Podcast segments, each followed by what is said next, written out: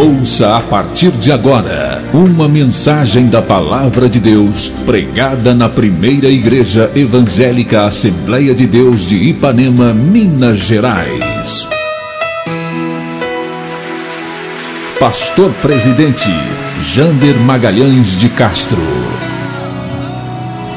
Acesse nosso site www.adeipanema.com.br. Caso queira receber as mensagens semanalmente, envie uma mensagem para o WhatsApp 33 984360898 que iremos cadastrar seu número para receber gratuitamente as mensagens da semana. Realização: Igreja Evangélica Assembleia de Deus de Ipanema.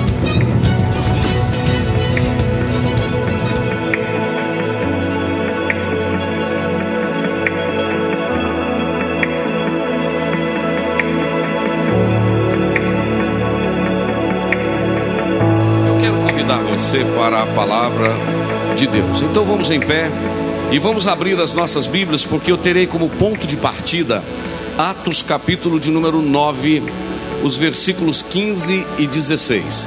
O texto ele é por demais conhecido, mas a palavra de Deus ela tem sempre esse poder renovador.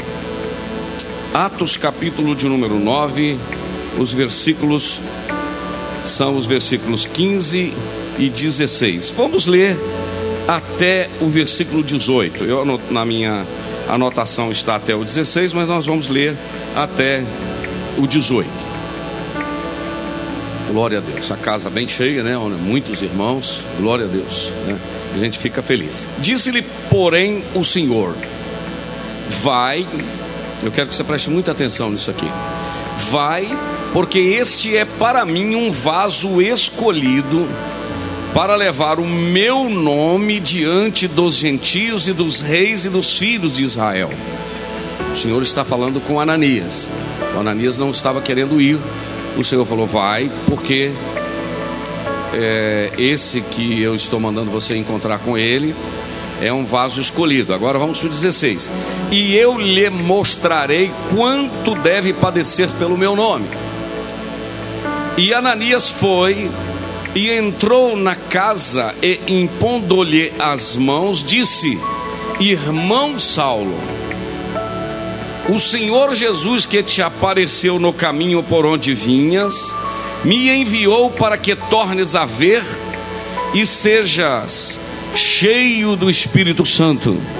E logo lhe caíram dos olhos como que umas escamas e recuperou a vista, a vista, e levantando-se foi batizado. Deixa a sua Bíblia aberta e você pode se assentar. Hoje de manhã, meus irmãos, é, eu ah, tenho um localzinho lá em casa que eu gosto de orar, uma poltrona, e eu estava orando pedindo ao Senhor algumas mensagens para esta semana. Eu tenho de hoje até sábado à noite que pregar hoje, amanhã, depois, quinta, cinco vezes até sábado, pedindo ao Senhor algo novo, uma palavra. E eu pedi, Senhor, eu preciso de uma palavra para a igreja hoje à noite, aqui para a nossa igreja. E o Espírito Santo, assim, no momento de comunhão, assoprou algo no meu coração. E eu queria, queria não, quero compartilhar com vocês. O tema da nossa meditação esta noite é um Deus de propósitos. Eu anotei aqui que o Senhor Deus é um Deus de chamados com propósitos, de ações com propósitos. E se você perguntar o que é propósito, o dicionário vai nos responder que propósito é intenção, que o propósito é projeto, que propósito é desígnio, que propósito é objetivo, que propósito é finalidade que propósito é como se fosse uma proposta de ação em determinada situação. Eu prego isso aqui com toda a convicção, porque eu creio e provo biblicamente que Deus não faz nada sem propósito. Alguém concorda comigo? A sua estada esta noite, porque estadia é quando dura muito tempo, a sua estada aqui esta noite ela é de propósito. Deus tem um propósito de trazer você a este culto esta noite. Tudo que Deus fez e Deus faz tem propósitos definidos. A gente precisa compreender isso, a gente precisa entender isso. Ah, Deus chamou alguém, chamou para quê? Propósito definido, tem um propósito nesse chamado. Ah, Deus direcionou para isso, tem um propósito para isso.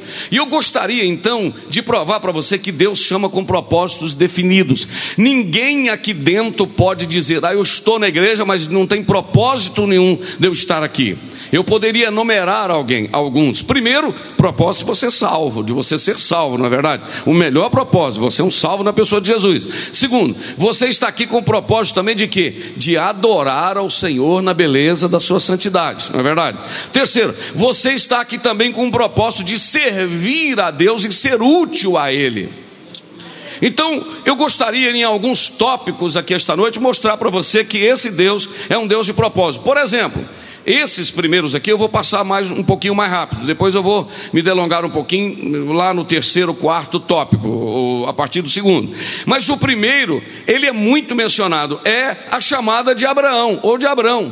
Abra, Abraão chamava pai da altura, depois ele foi mudado para Abraão, pai de uma multidão. Eu acho interessante quando o Senhor o chama.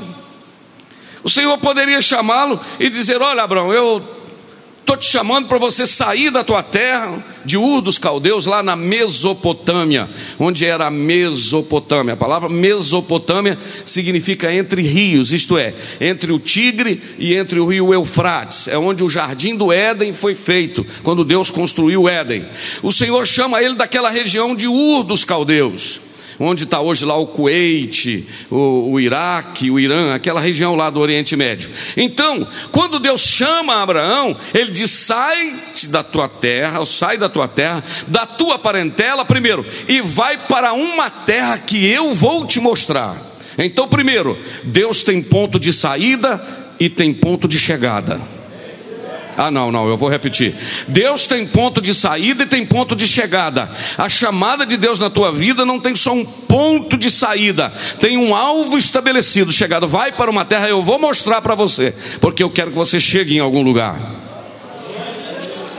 Aleluia. Oh, glória a Deus. Eu começo a pregar, meu coração esquenta com a palavra. Então Deus tem primeiro alvo definido. Eu vou mostrar onde eu quero te levar. Mas eu não só vou mostrar onde eu quero te levar, mas eu vou mostrar para você o propósito que eu tenho e o porquê eu vou te levar.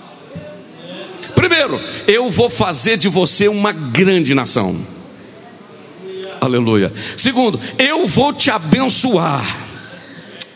Aleluia. Terceiro, em ti serão benditas todas as famílias da terra. Então, Abraão, o seu deslocamento de Ur tem um propósito definido.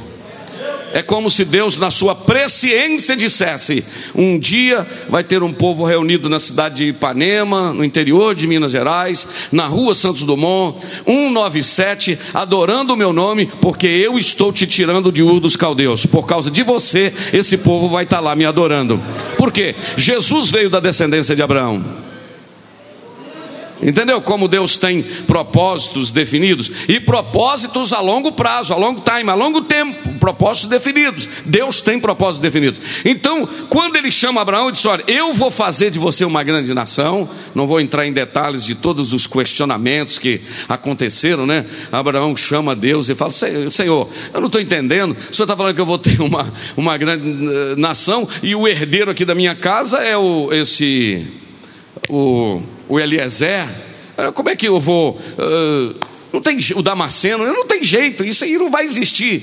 Aí o Senhor falou: Abraão, anda na minha presença e ser perfeito, ok?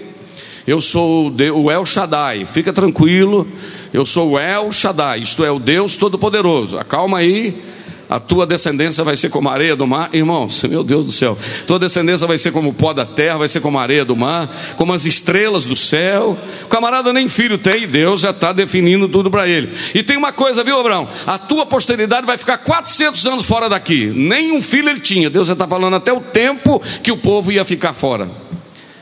Como explicar? Paulo nos ajuda dizendo que Deus chama as coisas que não são como se elas já fossem, já existissem. Eu acho que valia até um amém, né, irmão? Deus chama as coisas que não são como se elas já existissem. Então, eu tenho um negócio que eu gosto de falar, é meio maluco assim, maluco entre aspas, é assim: o que você está vendo não é o que você está vendo. Eu vou repetir: o que você está vendo não é o que você está vendo. Você está vendo o filho chegar embriagado 5 horas da manhã em casa, usando droga e tal. Você está vendo ele chegando lá. Deus está vendo ele no púlpito da igreja, com paletó e gravata, pregando a palavra do Senhor. Você está vendo seu marido chegando tonto em casa e todo bagunçado. Deus está vendo ele um diácono na porta da igreja, porque Deus chama as coisas que não são como se elas já fossem. Aleluia. Alguém sente a presença dele aqui? Então, porque Deus chama com propósito. Se Deus chamou Abraão, você simples, Senhor, mas eu não sei para onde eu estou indo. Não importa para onde, importa é com quem você está indo. Onde não importa, importa é com quem você está indo. Aleluia. Oh glória. Oh glória a Deus. Agora tem uma coisa que Deus falou: seja tu uma bênção. Você precisa ser bênção. E eu descobri uma coisa muitos anos atrás, tem desde 1986, ouvindo o pastor Hélio René pregar aqui nessa igreja, que era só a metade para lá. Ele deu um estudo e ele fez um risquinho no quadro e falou assim: Olha, eu só sou uma bênção quando eu abençoo outras pessoas. E ele fez um tubozinho e colocou como se a bênção passasse e eu fosse aquele canal. Então é o seguinte: quando eu abençoo alguém, aí é que eu sou abençoado, porque a bênção já passou por mim. Entendeu? Alguém fala assim: aquele irmão é uma benção, o que, que ele faz? Fala língua, irmão, você precisa ver. Mas o que? Ele pula no culto, mas o que, que ele faz? Ele faz assim, ó. Mas o que, que ele faz? Nosso Deus, ele é renovado. É, é, um pouquinho de bênção, sim. Mas mais o que, que ele faz? Não, ele visita o asilo. Ah, ele é bênção. Mas o que, que ele faz? Ele contribui na obra missionária. Mas o que, que ele faz? Ele ajuda alguém que está precisando. Mas o que, que ele faz? Ele evangeliza. Aí ele é bênção. Talvez ele nem fala muita língua e nem pula muito. Mas ele é canal de bênção para abençoar outra pessoa. Porque eu só sou uma bênção quando a bênção passa por mim para abençoar outros. Oh glória. Aleluia. Bendito seja o nome do Senhor. Eu garrei aqui no Abraão, já está com quase 15 minutos, vamos mudar, aleluia. Mas aí o Abraão é tão legal, né? Ele é tão gente boa que a gente gosta de falar sobre ele. E aí você conhece bem a história, né? De Abraão, que ele carregava três coisas: carregava todo lugar que ele chegava, ele cavava um poço, levava uma tenda e construía um altar. Segredo na vida de Abraão: poço, tenda e altar. Vou repetir: poço, tenda e altar. Outra vez: poço, tenda e altar. Aleluia. Por que poço? Fonte, tinha que sair água. Tenda por quê? Porque eu estou aqui só de passagem, na realidade mesmo eu estou indo um pouco mais para frente. E altar, lugar da adoração, lugar da entrega, lugar de jogar tudo, lugar de colocar tudo aos pés dele. Aleluia. Como assim tenda, pastor? Não, a gente está aqui, mas a gente pode mudar daqui. Isto é o cristão que tem uma fonte na sua casa que é através da oração, da palavra, ele tem um altar onde ele se encontra com Deus, mas ele diz para sua família: olha, gente, a gente tem essa casa aqui, a gente tem essa propriedade aqui, mas a gente não é daqui, não isso aqui é só uma tenda para a gente passar uns dias. A gente está indo mais para um pouco mais à frente. Tem alguém que entendeu? Pode dar um glória. Muito bem, Abraão. Agora nós temos um outro Jacó. Esse Jacó era um cidadão complicado, não é verdade? É um cidadão complicado, mas se Deus mudou a vida de Jacó, não tem a vida de ninguém que ele não muda, entendeu, irmãos? Esse Jacó, ele é um camarada complicado, mas a Bíblia diz que Deus amou a Jacó e rejeitou, como é que o texto diz, pastor Simão? Aborreceu a Esaú. Deus amou a Jacó e aborreceu a Esaú. É, pastor, mas Deus é, é o primogênito que, que, tinha direito e tal. Ele vendeu o direito da primogenitura, não é verdade? Você lembra? Pelo um prato de lentilha e tal. E ele o Esaú nasceu primeiro, Jacó nasceu agarrado no pé dele. Mas a ciência hoje, eu já li sobre isso, eu já ouvi sobre isso. A ciência prova de que quem nasce por último na realidade não é o primogênito. Quem nasce por último foi a primeira semente que caiu para ser gerada. Então, quem sabe Deus, lá no âmago, lá no ventre da sua mãe, uh, já sabia que ele era o primogênito. Deus já tinha negócios, não é verdade? Alguém pode glorificar a Deus por isso? Então o Senhor o chama lá no capítulo de número 28, versículo 13, e diz assim: E eis que o Senhor estava em cima dela, da escada.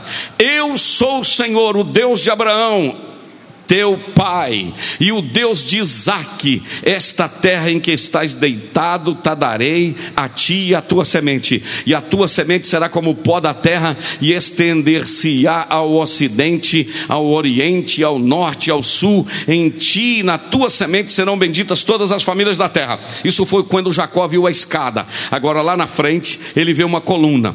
Aleluia. Eu estava lendo isso hoje, achei interessante.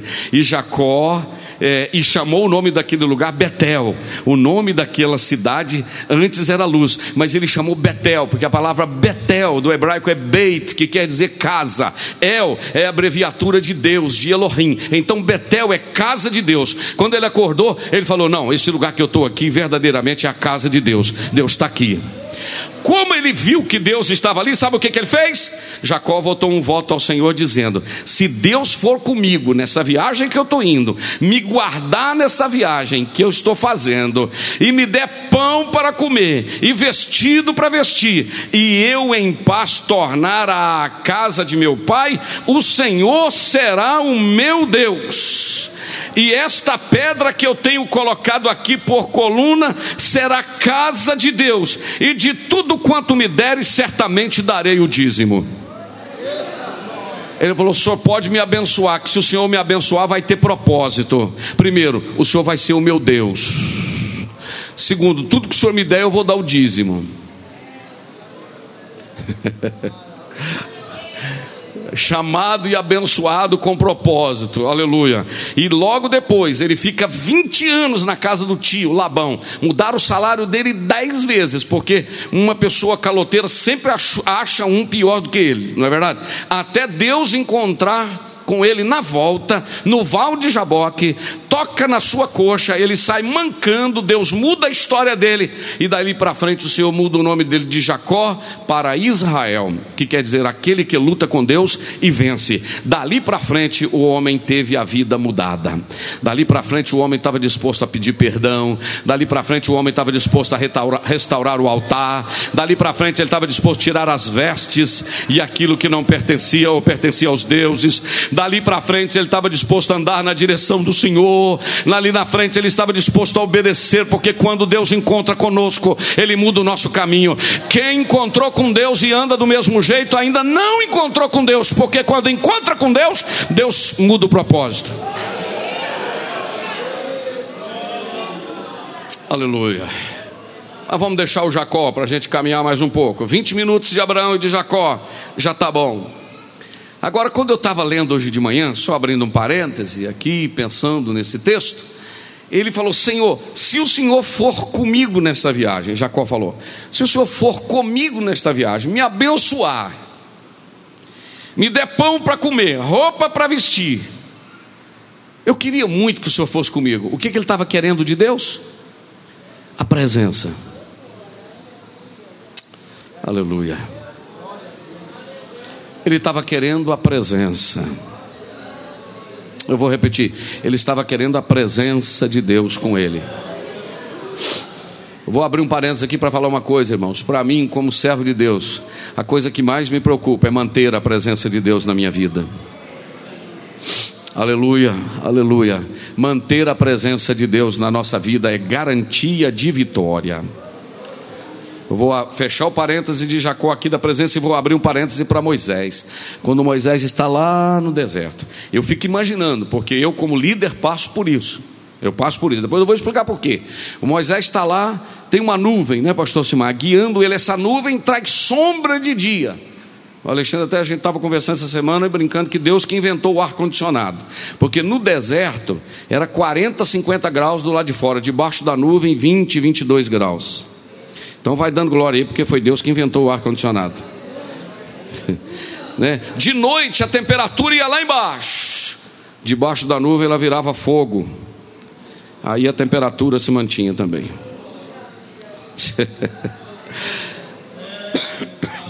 Agora eu vou te falar num detalhe. Eu imagino, eu imagino, não está na Bíblia isso não, que quando chegava a tarde, eu não sei bem como é que fala a palavra, não. Eunice me ensinou. Quando fica assim meio lusque-fusque. Lusco-fusco, não é lusque-fusque, não. Fusque é de fusca, né? Lusco-fusco. É assim, tá certo? Nem dia nem noite. Você já viu? Tá escuro? Não. Tá claro? Também não. A coisa fica meio embaçada. Eu fico imaginando, irmão Elcio, Moisés olhando para o céu e a nuvem fica assim. Ele não está vendo muita nuvem, não, entendeu? O negócio está meio misturado, não está nem claro nem escuro. Eu fico imaginando que o coração dele apertava, porque a presença da nuvem era a garantia que a presença de Deus estava com ele. Aleluia. Aleluia. Daí a pouco, aquela nuvem que ele não estava vendo direito começava a avermelhar-se. Lá na ponta. Aí ele dizia: Mais uma noite ele comigo. Por que, que o senhor está falando isso aí, pastor? Porque a gente, como pastor, é assim: tinha dia que você vem na igreja, o povo some. Você vê um culto de domingo, o povo tudo sumiu. Parece. Aí você fica: Meu Deus do céu, cadê esse povo? Cadê esse povo da Santa Sé? Meu Deus, será que esse negócio das entradas aqui não vai cair? Será que o povo não vai parar de dizimar? Aí você parece que a nuvem sumiu. Daí a pouco a coisa começa a voltar, o negócio começa a andar. Aquele culto que foi bem ruinzinho no outro, Deus já dá um boom nele aí, um up nele aí, ele dá um, uma pegada boa, um culto alegre. E você fala: Não, Jesus. Jesus, tem misericórdia, a nuvem não foi embora, não, não é verdade? E de manhã, do mesmo jeito, aleluia, a nuvem se tornava branca de novo para cobrir. Sabe o que é isso? Garantia da presença de Deus conosco. Vou falar pela segunda vez: garantia da presença de Deus conosco. Está sentindo ela aí? Presença que conforta, presença que alegra, presença que dá direção, presença que te levanta, presença que te põe de pé, presença que te empurra, mas presença que te segura também. Oh, glória a Deus, aleluia. Mas vamos deixar então aqui o Abraão, o, o Jacó e esse, esse parêntese que eu abri do Moisés. E eu hoje eu, me encantou também uma história que eu li, me, o Espírito Santo falou ao meu coração de manhã. Está no, no primeiro livro dos Reis, capítulo de número 19.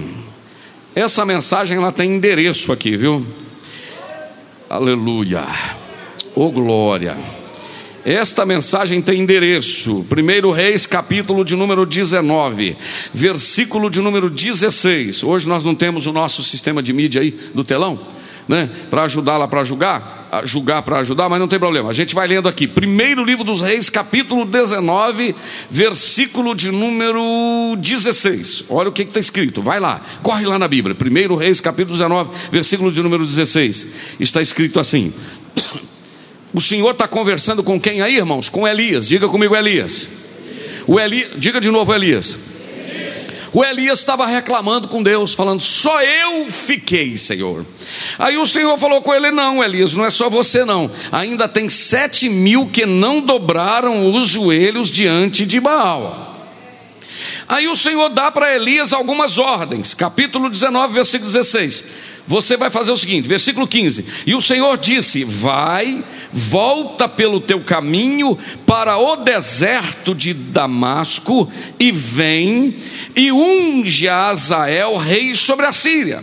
Versículo 16: Também a Jeú, filho de Ninsi, Ninsi ungirás rei de Israel, e também a Eliseu, diga comigo, Eliseu filho de Safate, de Abel, Meolá, ungirás profeta em seu, no lugar de quem? Ele vai ficar no seu lugar, no lugar de Elias. Versículo 17: E há de ser que o que escapar da espada de Azael, matá-lo-á Jeú, e o que escapar da espada de Jeú, matá-lo-á Eliseu. Agora vai para o 18. Também eu fiz ficar em Israel sete mil todos os joelhos que não se dobraram a Baal, e toda a boca que o não beijou. Agora presta atenção no 19. Partiu, pois, Elias dali e achou quem? Partiu, pois, dali Elias e achou quem, irmãos? Eliseu, filho de Safate, que andava fazendo o quê? Lavrando com doze juntas de bois adiante dele. E ele estava com a duodécima, décima segunda. E Elias passou por ele e lançou a sua capa sobre ele. Primeira coisa que eu chamo a atenção: Elias agora recebeu o toque de uma capa de um homem de Deus. Irmãos, por favor, vê se você consegue imaginar comigo. Quando aquela capa encostou em Eliseu.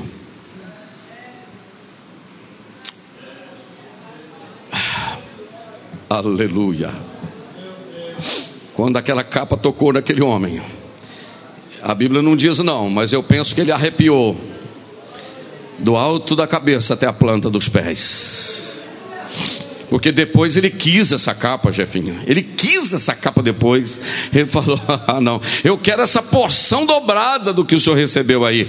Aleluia. A capa tocou nele, e agora o versículo de número 20. Então deixou ele os bois. Assim que ele foi tocado pela capa, ele deixou os bois e correu após Elias e disse: Deixa-me beijar o meu pai e a minha mãe, e então te seguirei. E ele disse: Vai e volta, porque eu, porque te tenho eu, porque te, porque te tenho eu feito.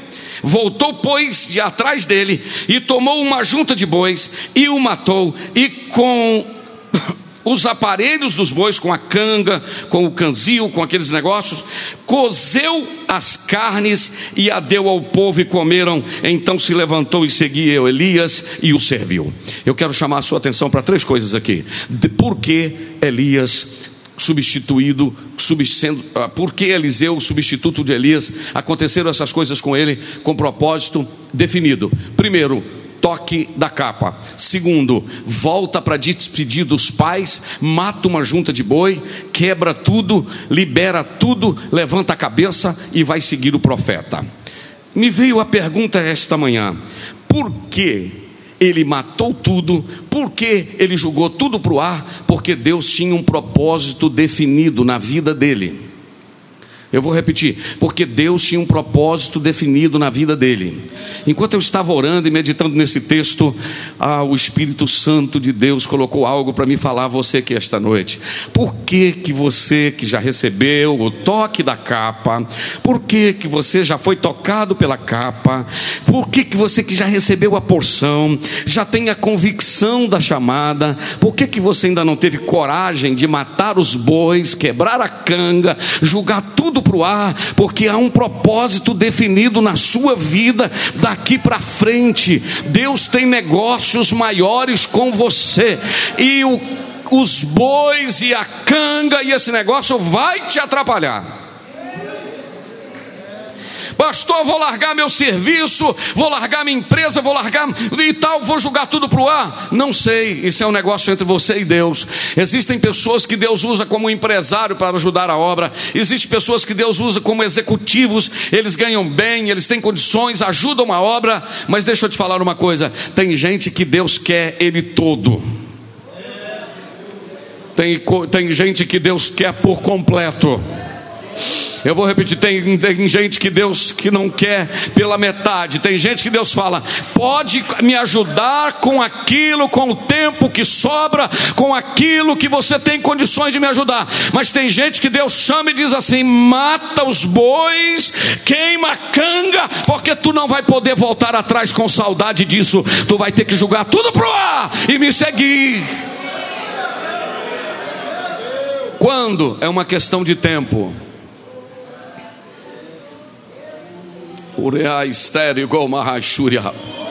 Deus está falando aqui dentro da igreja está falando fora através da internet. Deus está dando resposta a alguém através da internet aqui esta noite e dizendo: mata os bois, queima tudo, joga tudo para o ar, porque Deus tem propósito definido. Eu posso falar disso de cadeira. Eu nisso está ali. Pelejava com o supermercado, melhorava quando eu chegava lá em cima ia lá no fundo do poço de novo. Deus falando: Não te quero aí. Um dia, meu filho me ligou da cidade de Viçosa, estudava lá, precisava de 20 reais para comprar ticket de alimentação no bandejão da universidade. Ele me ligou e disse: Papai, deposita 20 reais para mim. 1900 e. Ou melhor, tipo 2000, não lembro, tem muito tempo. Deposita 20 reais para mim. Eu tinha vendido um armazém que eu tinha, tinha pagado umas contas, o dinheiro já tinha, e eu não tinha 20 reais no bolso. E eu peguei uma bicicleta e saí por essa rua olhando em janelas, porque eu trabalhava com vidro nessa época. Vidros. Saí olhando janelas quebradas ou casas sem janela para procurar um lugar para me colocar um vidro numa janela para me arrumar 20 reais. Aleluia. Ô oh, glória. Cheguei lá embaixo, encontrei com meu irmão Gilmar e falou: Jander, acabei de pegar um serviço aqui agora, rapaz, de 6 mil reais. Olha aqui para você ver, olha o dinheiro aqui. Aí eu falei assim: Meu Deus, eu sou profeta, servo do Senhor, estou precisando de 20. O meu irmão está com 6 mil no bolso. Me deu uma raiva. Eles falam que existe uma tal de raiva santa. Mas é uma raiva que ninguém entende esse negócio. É raiva no bom sentido. Peguei minha bicicleta, saí, chamei o Eunice, subimos para o segundo andar da nossa casa ali, dobrei o joelho na beira da cama e falei, Eunice, nós não vamos teimar mais com Deus. E acabou. Não vamos teimar mais com Deus. Senhor, se o Senhor nos quer na obra, nós vamos acabar com tudo que estamos aqui e vamos servir só ao Senhor, vamos viver só para o Senhor. Eu disse, consegui um trabalho naquele dia, mandei o dinheiro para o Rafael, viajei, fui para Ipatinga, Coronel Fabriciano, no sábado à noite substituiu o pregador que não pôde ir. No domingo de manhã o pastor Marco Feliciano que ia pregar. Ele estava naquele auge dele, pregando mais de 100 dias, sem parar, prega, Deus usando, e Deus ainda usa. E naquela manhã eu estava no púlpito, em pé, e antes dele pregar, ele pegou o microfone, começou a levar o povo à adoração, veio, botou a mão no meu ombro e disse: Filho, quantas vezes tu escondes atrás do teu rosto? Uma tristeza que há dentro do teu coração. Aleluia, aleluia, aleluia. E o Senhor foi falando comigo, falando comigo, e o Senhor me disse: Três convites virão a ti, não rejeites o terceiro, porque nele eu vou abrir portas e renovar o teu ministério como tu tens me pedido. E sabe o que, que Deus falou comigo? Cuida da minha obra, porque eu vou cuidar da sua casa. Aleluia, aleluia. É o que eu precisava ouvir, aleluia. Parti para Ipanema, fiz uma oração no quarto da casa do meu cunhado Eliezer e disse: Deus, se é do Senhor mesmo que o Senhor está falando, esse mês de novembro eu não vou vender quase nada na minha vidraçaria. Para que, que eu falei isso? Aquele mês, irmãos, foi quase zero, vendi cento e poucos reais. Era um negócio incrível. Como Deus fechou a porta. Aí veio o primeiro convite. O pastor Divino me chamou ali atrás, no escritório que tinha aqui atrás, numa daquela sala. E disse: irmão Jander, vem trabalhar aqui, etc. E tal, para a igreja, vem ser um evangelista do campo e tal. Eu falei, pastor, eu agradeço no momento. Ele disse: não, mas você não crê que Deus fala com o pastor, não? falei, fala demais com o pastor, mas fala comigo também, que sou a pessoa envolvida. E eu acho que nesse momento não é. Primeiro convite. Segundo convite, meu irmão me chamou e falou: Jander, vem trabalhar de contador, de contabilidade aqui na fábrica. Você não vai ter salário, não. O cofre está aqui. Você vai tirar o que você precisar. Eu falei, muito obrigado. Segundo convite. Veio o terceiro convite, 1 de janeiro de 2001. Recebi um telefonema dos Estados Unidos. Jander, vem ficar três meses comigo aqui para pregar, etc, etc, etc. Deus falou, vai. Eu disse, se eu pegar o visto, eu vou. Fui no, lá no consulado americano com dois minutos. Eu e Eunice estávamos com o visto na mão. Fui para os Estados Unidos, voltei. De lá para cá, Deus me levou para Viçosa. De Viçosa me levou para o mundo. Hoje eu estou aqui porque vale a pena quando você obedece à direção e ao chamado de Deus, porque Deus cuida. Deus me manda dizer para você: acalma o teu coração, porque o cuidado dele é melhor do que o cuidado do homem. Eu repito: o cuidado de Deus é melhor do que o cuidado do homem.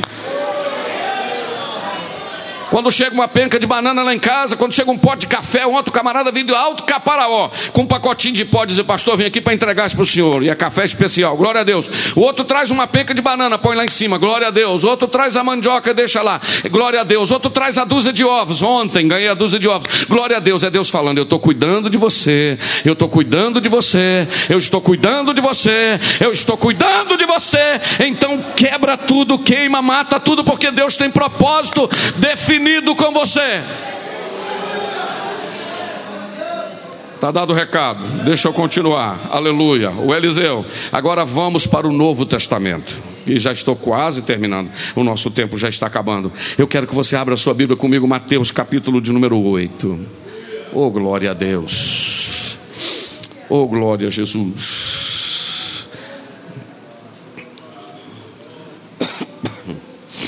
Tem alguém que sente que Deus está conversando com você esta noite? Aleluia, aleluia, aleluia.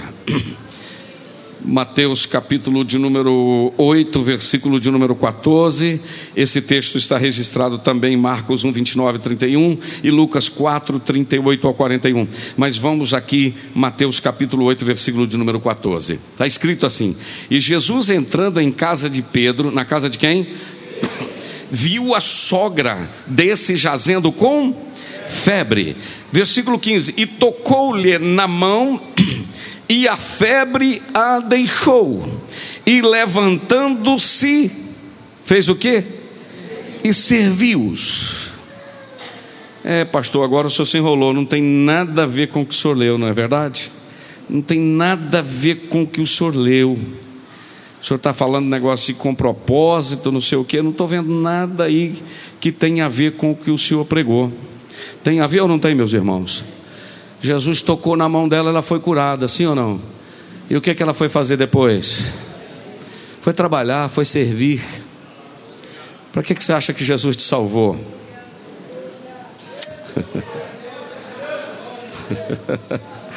Cadê o Marquinhos? Tá por aí? Vem cá, Marquinhos, para nós terminar, cantar um hino para terminar. Não, não, não, não. Eu queria que você pensasse nisso aqui. Marcos capítulo 4, versículo de número. Ou melhor, vamos lá para é, Marcos capítulo 1, versículo 29 e 31. Também vai tratar desse assunto. E eu queria que você deixasse que a palavra de Deus sozinha, sem eu comentar, sem eu falar muita coisa. Aleluia. Glória a Deus ela falasse com você. Versículo 30: E a sogra de Simão estava deitada com febre, e logo lhe falaram dela: O Senhor, a sogra de Pedro está doente. Então, chegando-se a ela, tomou-o pela mão e levantou-a, e a febre a deixou, e servia-os. Jesus te curou. Jesus te salvou. Jesus fez alguma coisa por você? Que, que você vai fazer? Vai servir. Salvo para quê? Salvo para trabalhar. Hoje achei um negócio tão lindo ali no asilo. Um irmão colocando comida na boca de um velhinho. Aleluia. Levar alguém em casa, socorrer alguém, uma visita, abençoar alguém. Você acha que Jesus te salvou para você ficar sentado aqui no banco? Jesus te salvou para servir.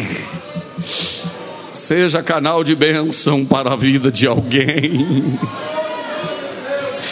Alivie a dor de alguém. Quem sabe com um abraço. Tem gente entendendo lá atrás e levantando a mão. Cuida destas crianças que Deus pôs para você cuidar, porque Ele te salvou para isso. Cuida desses adolescentes que Deus te deu para você cuidar. Cuida desses jovens, cuida desses idosos. Cuida, entenda isso que você está prestando a Deus um serviço. Ele te curou para servir. Eu vou repetir o que eu falei aqui, uma frase de Ricardo Gondim. Eu gosto muito dessa frase. Ele diz o seguinte: a grandeza de uma causa não está na quantidade que nós vamos ganhar com esta causa. A grandeza de uma causa está na capacidade que nós temos de desgastarmos ou de nos doarmos por ela. Eu vou repetir: a grandeza de uma casa, causa está na capacidade que nós temos de nos desgastarmos por ela. Pastor, e o Saulo? O Saulo está aqui. Olha, Saulo, Onanias, capítulo de número 9, para a gente concluir, cantando um hino da nossa harpa cristã e servindo ao Senhor com as nossas ofertas. Aleluia. Oh, glória a Deus. Oh, glória a Jesus. Meu coração queimou aqui agora, irmãos em Atos capítulo 9, se você consegue colocar os seus olhos na Bíblia. E Saulo, respirando ainda ameaças e mortes contra os discípulos do Senhor, dirigiu-se ao sumo sacerdote e disse: Me dá cartas aí para Damasco, para sinagogas, a fim de que eu possa lá encontrar alguns daquela seita.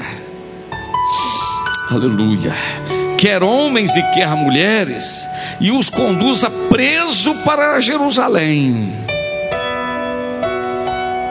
Olha aqui para minha mão, me dá uma carta aí, porque eu vou lá em Damasco prender gente que for crente e vou trazer todo mundo aqui para Jerusalém. Saulo sai de Jerusalém com uma carta para assolar a igreja no capítulo 9, versículo 2. No capítulo 9, versículo 15, Paulo está recebendo uma outra carta, não dos sacerdotes para perseguir a igreja, mas uma carta de Jesus dizendo: Você vai ser uma bênção. eu vou te usar para você pregar a minha palavra para grandes e pequenos. Irmãos, a diferença do capítulo 9, versículo 1 e 2, eu acho que eu estou mais empolgado que todo mundo. A diferença do capítulo 9, versículo 1 e 2, para partir do capítulo 9, versículo 13, ela é grande demais. Eu tenho um homem indo para matar, porque ele queria acabar com os cristãos e queria acabar com o Deus dos cristãos e queria acabar com o Cristo dos cristãos. E ele está saindo para acabar com tudo. E Deus está olhando nele e dizendo: Você não sabe o que está te esperando. Eu estou te esperando na esquina. Aleluia.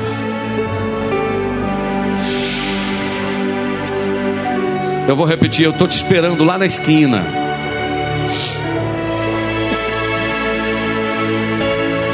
O que você está vendo não é o que você está vendo. Eu estou te esperando ali, Saulo. O Senhor encontra com ele, ele cai no chão. Não sei se ele estava a cavalo, mas diz que ele foi ao chão. E ele se levanta cego e diz: Senhor, o que está acontecendo comigo? E o Senhor disse: Duro é para ti se levantar contra os aguilhões.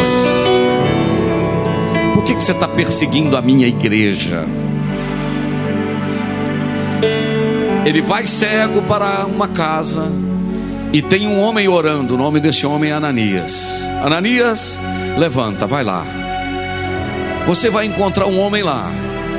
Mas, Senhor, eu tenho ouvido falar que esse homem persegue muito. E eu tenho ouvido falar que esse homem é terrível. Eu tenho ouvido falar quantos males esse homem tem feito aos santos em Jerusalém. E tem uma coisa, Senhor: ele tem poder dos principais dos sacerdotes para prender a todos quantos invocam o teu nome. Ele tem autoridade para prender todo mundo.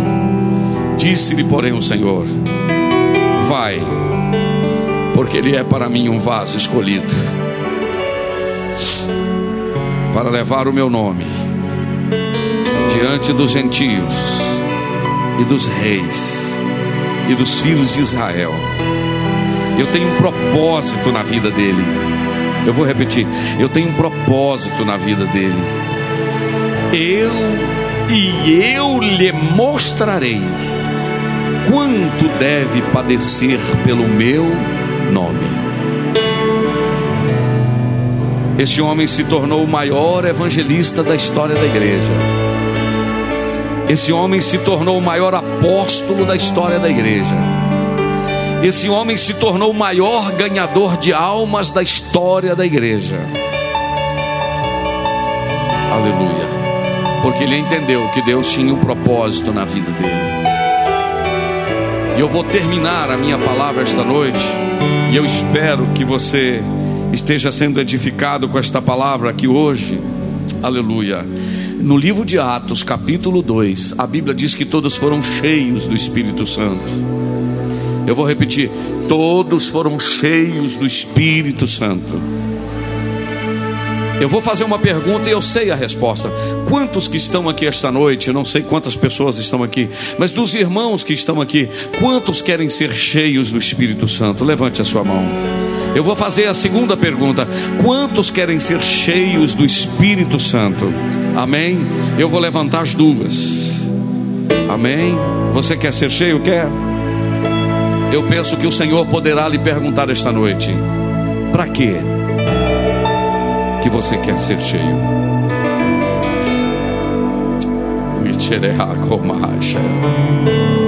A pergunta é: para que que você quer ser cheio?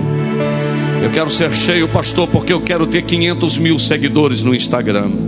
Eu quero ser cheio, pastor, porque eu quero ser o pregador mais conhecido desta nação. Pastor, eu quero ser cheio porque eu quero me tornar conhecido pelo mundo. Talvez esse não seja o genuíno propósito que Deus queira te encher. O Senhor, em primeiro lugar, Ele quer te encher para mudar o teu coração. Segundo, Ele quer te encher para você ser uma bênção, primeiro, lá dentro da sua casa, antes de ser bênção aqui na igreja.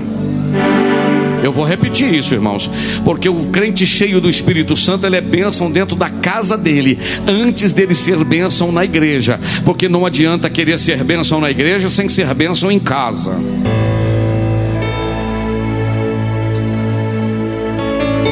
O Senhor quer te encher, sabe para quê também? Para você servir, servir a Ele e servir outros. Alguém já me chamou de caçador de problemas. Janda, você, você é caçador de problema. É porque quando eu vejo, eu já estou envolvido em alguma coisa para ajudar. Mas se Deus me chamou para isso, deixa eu fazer o que Deus me chamou. Fica de pé comigo adorando o Senhor.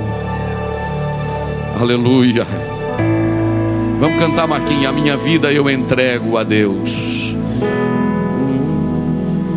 A minha vida vida eu entrego a Deus, pois o seu filho se entregou por mim.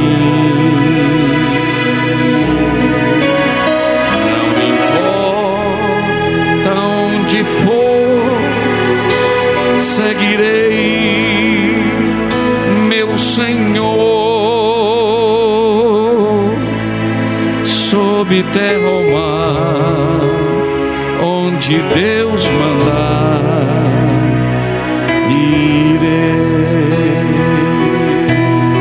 De olhos fechados. Deus tem um plano para cá da criatura. Enquanto Marcos toca, você só adora. Quem quer se render a Ele esta noite com propósito?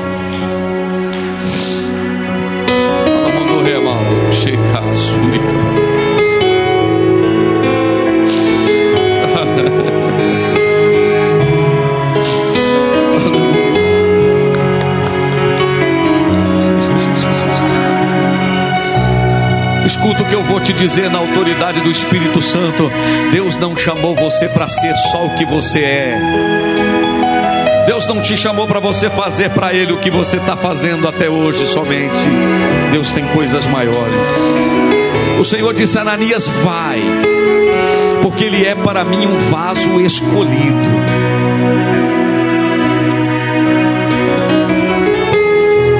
Os irmãos me conhecem, sabem a seriedade que eu levo às coisas de Deus. Não é muito comum eu fazer isso numa terça-feira, mas eu não sei. Eu queria te dar uma oportunidade. Se você quiser, num gesto de fé, dar uma corrida até aqui à frente, dobrar os seus joelhos, dizendo: Deus, eu vou me render. Eu vou me render, porque eu, eu entendo que o Senhor tem coisas maiores comigo. Pode vir e dobrar o seu joelho. Pode vir e dobrar os seus joelhos. A minha vida eu entrego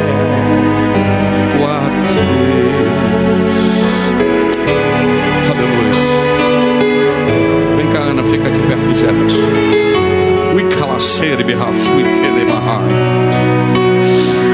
E eu acho. Não, irmão, eu estou na Assembleia de Deus. Eu estou na Assembleia de Deus, lugar que Deus fala, lugar que Deus move. Os pastores que puderem me ajudar impondo as mãos aqui, pode fazer isso. Aleluia. Tem gente aí na internet, você não pode vir aqui, mas você pode dobrar o seu joelho na beira da sua cama, ou dentro do seu escritório, onde é que você estiver. Eu não sei onde você está. Eu não sei onde você está nesse momento. Aleluia, mas você pode se render. Se Deus te der alguma coisa para falar, fale.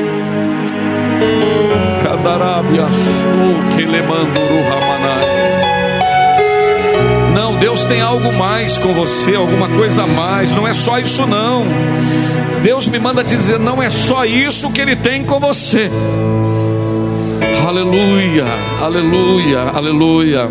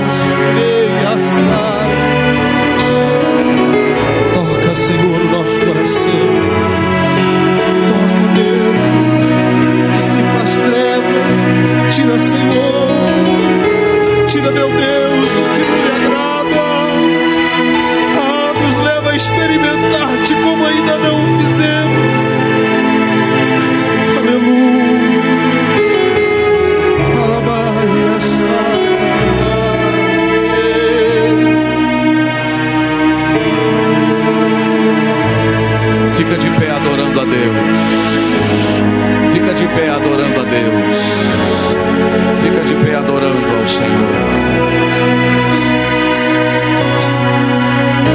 Ah, ainda de pé aqui na frente, como você está. Levante suas duas mãos aos céus, uma ou duas mãos aos céus, e só adore. Que lindo que Deus está fazendo aqui. Esta é uma noite de chamada, essa é uma noite de posicionamentos. Esta é uma noite que irmãondei, sai. A voz de Deus tem bradado aqui hoje. Tem gente que não entende, irmãos, que Deus chama com propósitos. É muito mais o que Deus tem para fazer. É até aqui, não é mais. Deus é um Deus que leva mais longe. Deus é um Deus que investe a longo prazo. Cante comigo, a minha vida eu entrego a ti. Pois o teu filho se entregou por mim. Não importa onde for,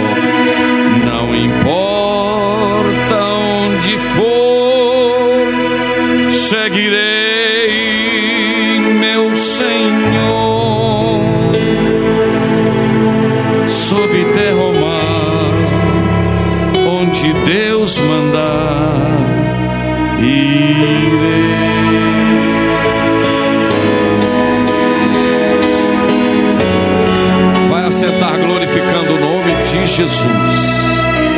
Não terminamos o culto, vai sentando adorando.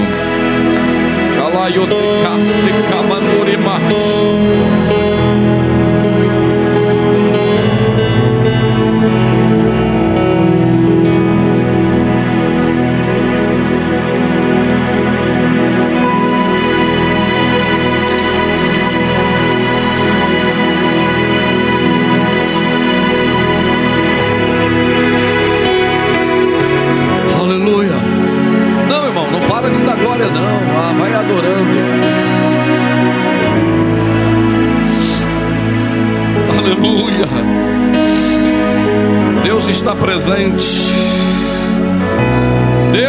Presente.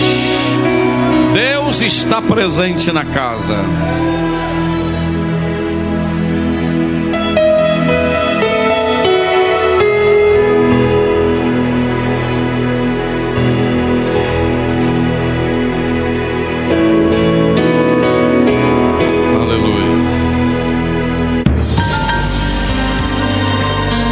Você ouviu uma mensagem da Palavra de Deus pregada na primeira Igreja Evangélica Assembleia de Deus de Ipanema, Minas Gerais. Pastor Presidente Jander Magalhães de Castro.